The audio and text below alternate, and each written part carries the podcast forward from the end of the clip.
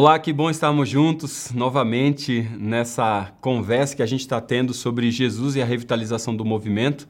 E nessa aula especificamente nós vamos falar sobre a ameaça de estagnação dentro do movimento adventista, quando a gente fala sobre estrutura de liderança, né?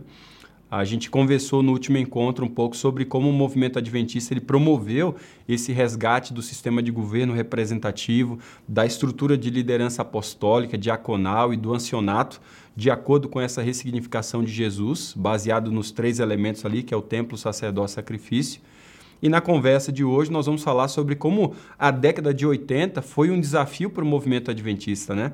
Nós vamos falar dessa ameaça de estagnação do movimento, né? quando a sua estrutura de liderança corria, de certa forma, sério perigo de perder esse ímpeto de multiplicação orgânica, né? Como que por pouco a gente né, não sofre ainda mais com isso, né? porque a gente foi sofrendo sim é, nessa década algumas questões, a gente por pouco a gente não sofre mais sobre a questão de crise doutrinal também, com Minneapolis em 1888. E sempre a maioria das pessoas, quando lembram dos embates teológicos da igreja, vai lembrar sobre A.T. Jones, Elect Wagner, né? Mas eles talvez não deram bola para o outro lado. Eles deram bola para a questão doutrinal, mas não deram bola, por exemplo, para o Dudley Kenwright, o Little John e tantos outros que estavam subvertendo o movimento na sua estrutura de liderança e no seu sistema de governo, como consequência, né? Então, o problema é que o crescimento absurdo do movimento adventista, que foi fruto de seu entendimento correto da ressignificação de Jesus Cristo, trouxe também desafios para essa igreja. E se ela se manter firme diante dessa eh, ressignificação, você vai ver, obviamente, um crescimento ah, exponencial. O problema é que esse crescimento da igreja trouxe alguns desafios, por exemplo, é, no próprio sistema de educação, né, que havia nascido para ajudar a produzir obreiros para a igreja, não estava dando conta. Porque o crescimento tinha sido tanto, tão absurdo que a gente não tinha mais é, obreiro suficiente para colocar nos postos de trabalho, para mobilizar o povo de Deus. E essa demanda ela, ela não conseguiu ser atendida. O, o, a gente olha essa questão e quando a gente vê o devido crescimento hiperbólico, nós fomos assimilando gradativamente pessoas, muitas delas que não tinham ímpeto apostólico e evangelístico. E aí você já começa a detectar de onde veio o problema, né? De onde que o problema ele floresceu e cresceu de uma maneira tão absurda que somos chamados nesse tempo a resgatar esse ímpeto adventista o resultado disso foi um, uma baixa na cultura de multiplicação. Quando você assimila líderes, supervisores, pastores distritais, né, ou evangelistas e plantadores que não têm esse ímpeto, é óbvio, o contexto de crescimento macro, o contexto de, de uma igreja de nível 4 e 5, você vai, vai perder. E mais tarde a gente vai ver o reflexo sendo sentido na igreja, né? Então é muito importante a gente resgatar, né? Resgatar aquilo que é o adventismo dentro da sua essência, daquilo que foi construído não somente de corpo doutrinal, que é o que a gente mais aborda, mas também de estrutura de liderança. Também quando a gente fala da, da prática do sistema de governo representativo. Essa palavra resgate é a palavra que mais combina com o adventismo hoje. E por isso que o curso de revitalização tem, tem a sua relevância, né? Resgatar a nossa história para que nós possamos resgatar os nossos valores a causa inicial, resgatar aqueles valores que, que nos trazem também a comportamentos que são condizentes com esses valores e que dão base para o movimento. O roteiro que você vai ter a partir da década de 80 é sim de ameaça à estagnação que bateu a nossa porta. Né? Houve a dificuldade de assimilar pastores que exerciam seu papel apostólico, de, de supervisionar de tempos em tempos as igrejas constituídas. E sem a orientação de líderes experientes, a tendência de alguns seria se distanciar do seu propósito denominacional. Acontece que isso tem implicação nos anciãos locais, porque se o pastor agora deixa de ser um evangelista, plantador de igreja ou capacitador de líderes, o que, que ele se torna então? Ele se torna pastor do rebanho local, mas essa não é a função dele, essa é a função do ancião local. Então aqui a gente já tem um, um ensaio, né? um ensaio de uma visão que a gente conhece como cada um sequestrando um. Não é cada um salvando um. É cada um sequestrando um. E esse sequestro começa exatamente quando os pastores abandonam suas vocações ou não têm essa vocação de ser evangelista, plantador de igreja, para começar a ser ancião de igreja local. E aí você tem a ineficácia de anciãos em pastorearem um rebanho local. Isso, de certa forma, poderia ser resultado da sobrecarga de atividades congregacionais diversas, né? o despreparo ministerial, a falta de compromisso com o foco pastoral local, e isso desemboca nos membros, né? Porque se, se você tem o sequestro de funções, os membros eles são destituídos do seu senso de responsabilidade individual também na edificação do corpo de Cristo. Esse estado preocupante levou alguns líderes a sugerir, então, a alteração do paradigma apostólico de ministério. E assim, discretamente, pessoal, discretamente, o conceito de pastor fixo, ele começou a sediar a igreja adventista. Talvez o maior responsável dessa, dessa peste entre nós foi o Dudley Wright. Em 1881, ele chegou a dizer que alguns homens que não eram de todo adaptados para o trabalho de evangelista eram sim peculiarmente equipados para fazer um excelente trabalho como pastores fixos. Veja, ele está aqui trazendo à tona a realidade seguinte: olha, tem muitos pastores que nós assimilamos devido ao crescimento que eles não têm esse dom, eles não têm essa vocação de serem evangelistas, plantadores de igrejas e assim por diante, né? Mas eles são excelentes pastores locais, anciãos locais e eles, quem sabe, podem continuar sendo remunerados pela igreja como anciãos, anciãos locais. Meu amigo, Ellen White rebateu veementemente essa ideia, ela veio com tudo, né? Posteriormente, ela definiu que uma das atribuições principais dos ministros adventistas não é isso, é delegar e supervisionar o trabalho realizado. Ela chega a dizer o seguinte, ó, ela diz assim, ó, infelizmente, muitos de nossos pastores falhavam em discernir que deviam recorrer aos membros leigos da igreja e ensiná-los a trabalhar para que pudessem manter o, o que fora ganho e continuassem a avançar. O chamado seu, meu amigão, é capacitar a igreja local e avançar, não é ficar aqui. Ela foi forte nisso. Esse tipo de pensamento que mantinha a igreja num rápido crescimento sustentável, um dia, inclusive, até numa entrevista com o D.B. Star, em 1886, perguntaram para ele, rapaz, por que, que vocês crescem tão rapidamente? Qual que é o método que vocês têm realizado para crescer tão ra rapidamente? Sabe o que, que ele respondeu? Ele respondeu o seguinte, ó, ele respondeu assim, sabe por que, que a gente cresce? Primeiro lugar, a gente cresce porque as nossas igrejas são ensinadas a cuidar delas mesmas. Nós não temos pastores instalados em nossas igrejas. Elas cuidam delas mesmas, enquanto aproximadamente todos os nossos ministros trabalham como evangelistas em novos campos.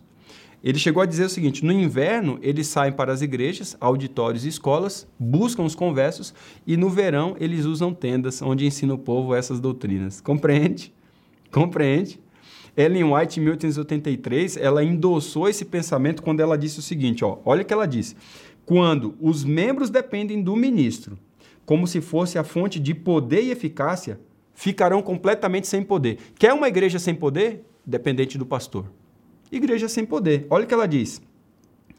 Assim que os membros de uma igreja pedem pelo trabalho de certo ministro e sentem que ele deve permanecer com eles, é hora dele ser transferido para outro campo, a fim de que os membros possam aprender a exercitar a habilidade que Deus lhe deu e ela disse: desde que as pessoas trabalhem, pastores, que cada membro da igreja seja um agente vivo de Deus, tanto dentro como fora dela. Todos devemos ser educados a sermos independentes e não imprestáveis e inúteis. Bah!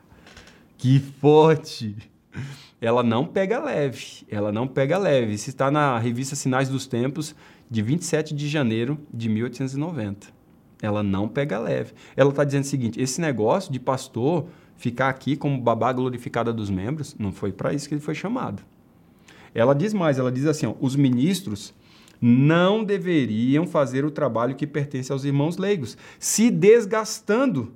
Veja, todas as vezes que os pastores tentam dar um de pastor minotauro, com cabeça de touro e corpo de gente, querendo fazer as duas coisas, só se desgasta. É pastor doente, é pastor ansioso, depressivo, é pastor que precisa aí de atendimento médico, psicológico.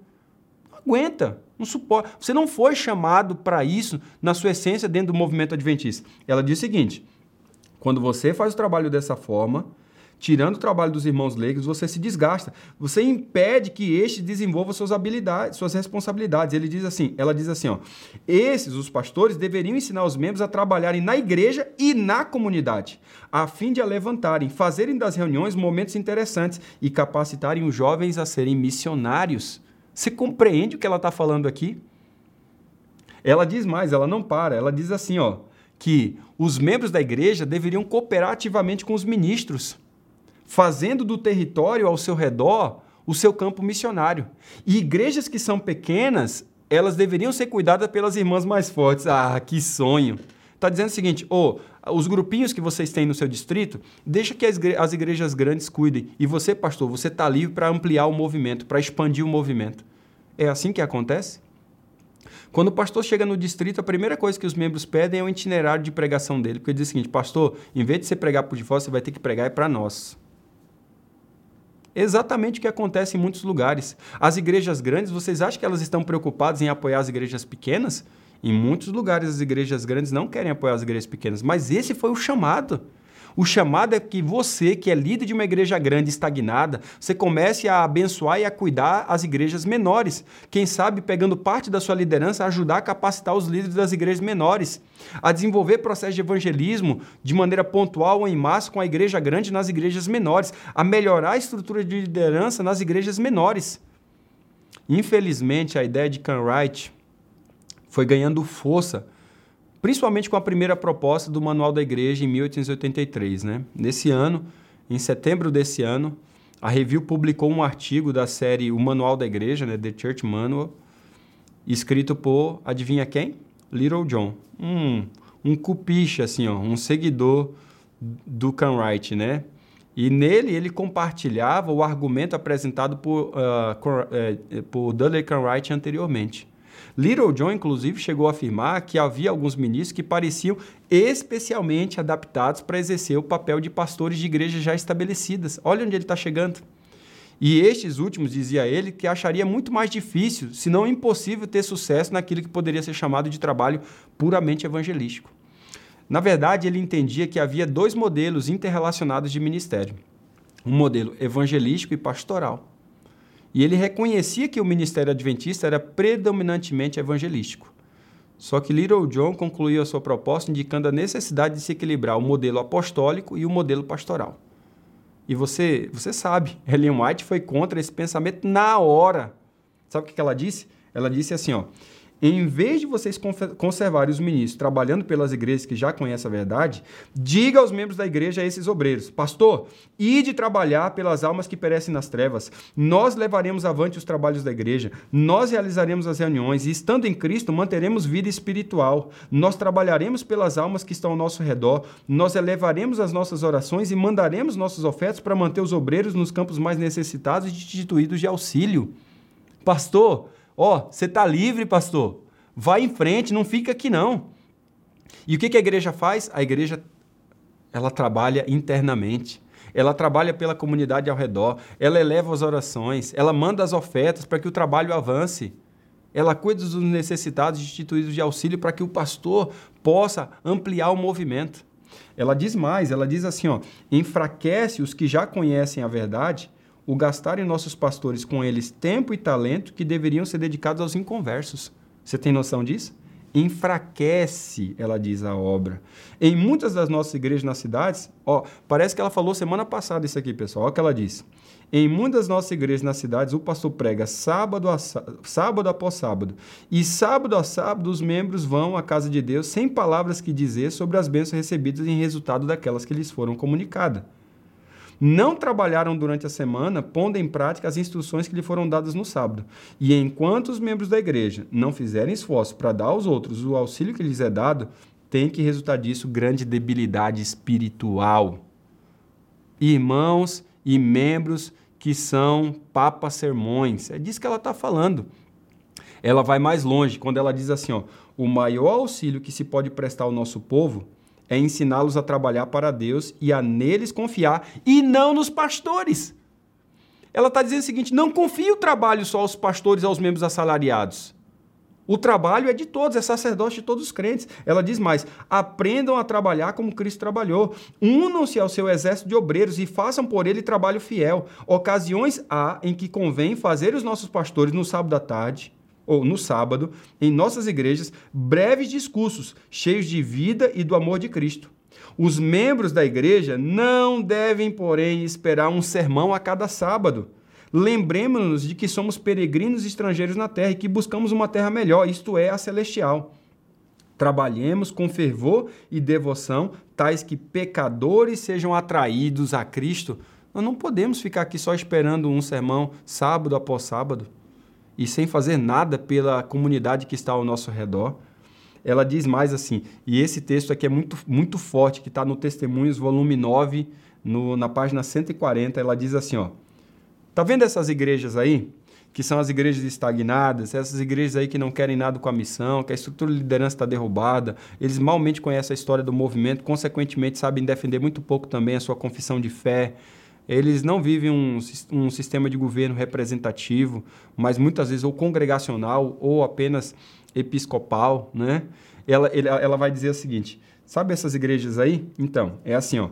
Ainda que se aplicasse em benefício deles todo o esforço da igreja nos últimos 20 anos, isso não seria suficiente para transformá-los em membros abnegados, seguidores de Cristo, dispostos a carregar sua cruz. Pega aí tudo que a igreja fez de bom nos últimos 20 anos e aplica nessa igreja aí. Ela falou bem o seguinte: Ixi, não vai dar certo.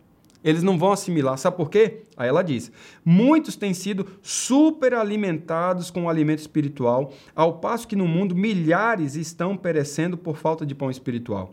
Os membros da igreja precisam trabalhar, devem crescer por si mesmos, esforçando-se por atingir a elevada norma que lhes é proposta. Para isso, o Senhor os há de auxiliar, se eles cooperarem com Ele. Como é que coopera? Aí ela diz assim: caso se mantenham no amor da verdade, não reterão os ministros impedindo-os de ir anunciar a verdade em novos campos. Que coisa! Ela está dizendo o seguinte: que se, se a igreja se colocar no caminho da verdade, a primeira coisa que a igreja faz é não reter os ministros para elas mesmas. Eu vejo aí quando o pastor está fazendo evangelho, ah, o pastor já não vem mais aqui, ah, o pastor já nos atende, o pastor já não, já não passa mais o óleozinho no nosso dodói, ah, o pastor não está aqui todo sábado.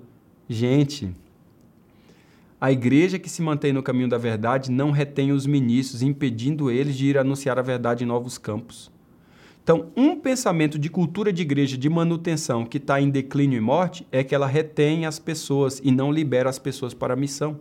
Ela retém os ministros. Ela não fica feliz quando diz o seguinte: vou plantar uma nova igreja. Ai, meu Deus do céu, agora vai aumentar mais uma igreja e ele vai nos atender menos ainda.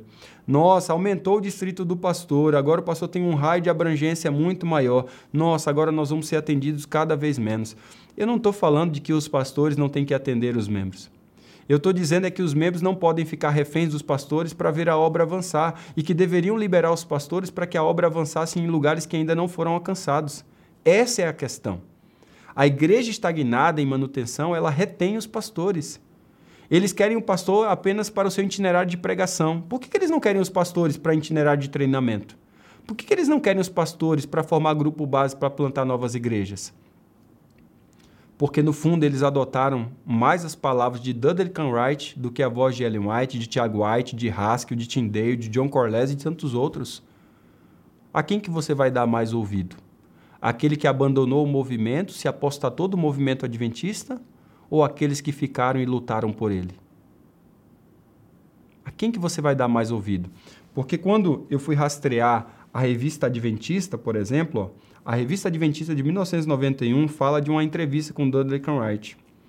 E diz aqui nessa revista, pega lá a revista Adventista de 1991, diz que a saída do pastor Canwright em 1887, eu peguei o recorte aqui, ó, tá vendo? O recorte da revista. Em 1887 teve uma grande influência sobre a igreja, porque ele havia chegado a ser um de nossos melhores evangelistas e contava com o apreço da igreja. Em 1889, quando ele escreveu seu primeiro livro contra a Igreja Adventista, ele anunciou, isso está na página 33, tá bom? Ele anunciou o seguinte: que sem dúvida o movimento adventista seria arruinado pelo desânimo, as divisões, as apostasias, a infidelidade dos seus membros. No entanto, pela graça de Deus, a Igreja Adventista do sétimo dia não foi arruinada, mas tem seguido adiante a despeito ou sem o pastor Dudley Canwright. Nós éramos 25 mil membros quando ele nos deixou em 1887 e éramos 175 mil quando ele morreu em 1919. E então, nós vamos dar mais ouvido para as palavras de Dudley Canwright ou para a voz de tantos outros pioneiros que lutaram por esse movimento? Essa é a questão. Esse aqui é, é o, o, o point, né? o ponto central. Como é que você pode ajudar líderes da igreja a não reterem os pastores, a pensar na multiplicação da igreja? Como? Como que a gente pode é, bloquear esse entendimento de Dudley Cartwright dentro do nosso contexto? Não vamos reter os ministros. Vamos capacitar os anciãos para que sejam anciãos de verdade na igreja local. E vamos liberar os ministros para que eles possam plantar, fazer evangelismo e capacitar líderes, plantar novas igrejas. Lembra que quando a gente falou do ciclo dos movimentos, que quando a gente chega lá no topo da maturidade, o nosso negócio é engravidar numa nova igreja? Isso não é por acaso. Isso acontece por causa de uma estrutura de liderança bíblica do Novo Testamento que o movimento adventista sempre teve, mas que em algum momento foi introduzido essa semente através de Dudley Cartwright de termos pastores que não plantam, que não fazem evangelismos, pastores que não capacitam os crentes. O que, que eles fazem? Eles se tornam babás glorificadas dos membros, eles são pastores de manutenção, que consequentemente leva a igreja muitas vezes a não se multiplicar, e é por isso que a gente não vê multiplicação de muitos distritos em muitos lugares, né? E quando se multiplica distrito é porque multiplicou mais a estrutura do que membros. A gente precisa resgatar esse contexto que é nosso, não é de ninguém, é nosso. Na nossa próxima conversa, nós vamos entender como o movimento adventista lidou com essa ameaça nos anos subsequentes. Como pioneiros como Daniels, Ellen White e outros tanto né, lutar até o fim para que fosse reafirmada uma estrutura de liderança apostólica, diaconal e ancianato da forma como Jesus Cristo ele trouxe à tona. E essa será a nossa próxima conversa. Eu tenho certeza que será uma conversa muito instigante. Eu espero te encontrar lá. Até breve. Thank you.